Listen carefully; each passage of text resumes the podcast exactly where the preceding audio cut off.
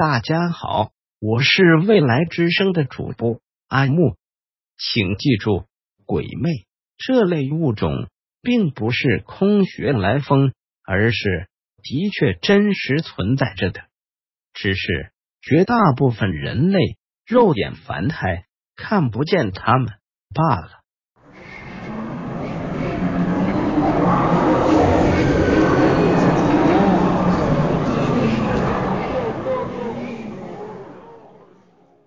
今晚阿木吉你的故事还是和水房有关，但是它发生在一栋女生公寓楼三层的那间水房里。小童是我们高中一年级的校花，她长得特别美。盛夏季节，小童总是喜欢穿着不同颜色的长裙，长发飘飘的穿行在校园的林荫小路上。所到之处，无不让人倾倒，为之回眸，征服了我们学校里大部分男同学的心。那天深夜，小童和室友芳芳刚刚上完晚自习，从图书馆走回宿舍的这一路，小童一身是汗，裙子黏糊糊的粘在身上，更加凸显出了她性感曼妙的身材。小童对芳芳说着：“芳芳，你先自己回宿舍吧，我要赶紧去水房洗个头，我的头好几天没有洗了呢。”“嗯，好吧，但这么晚了，你一个人不害怕吗？”“没关系的。”小童回答道。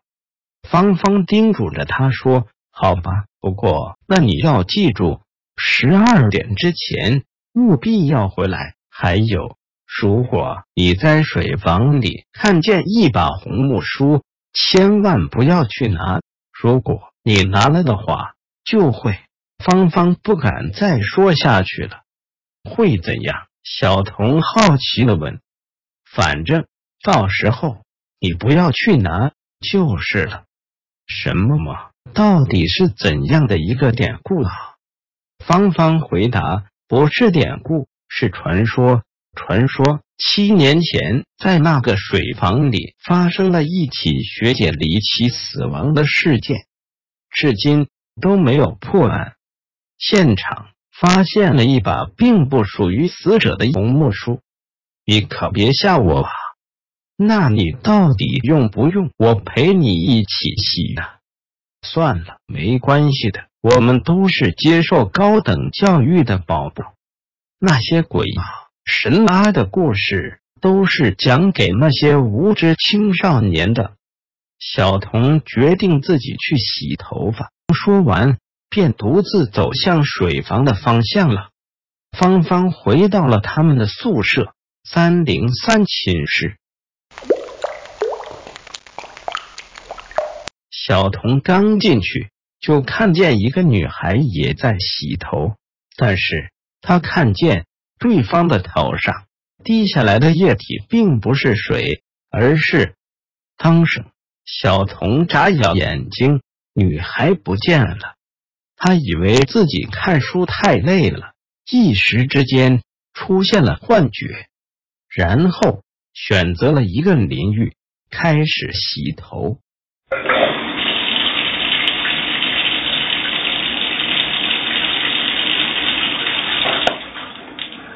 洗完之后，便回了宿舍。芳芳看了一下时间，刚好十二点整。见小童安然无恙的回来了，他便松了一口气，但又好奇的问他：“小童，你有没有看到一把红木梳？”“没有啊。”小童回答。“那就好，那就好。”芳芳说道。这个时候，宿舍的门开了。原来另一个舍友琪琪从外面回来了，一进屋，他便说：“小童、芳芳，你们刚刚是不是有谁去过水房洗头啊？”“是啊，我去过。”小童回答道。“那这把木梳你丢在那里的吧？我帮你带回来了。”小童和芳芳看到琪琪手里的那把木梳时，惊呆了，竟然是红色的！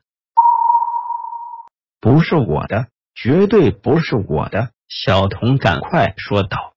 那好吧，我再放回水房里去。说完，琪琪又返回了水房。不一会儿，他便回来，熄了灯，睡下了。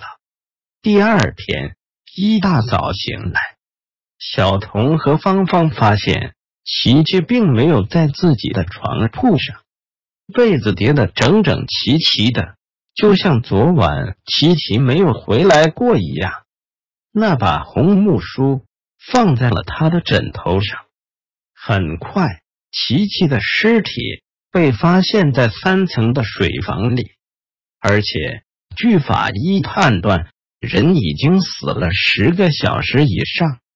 那么，昨天晚上小童和芳芳他们俩在宿舍里看到的又是谁呢？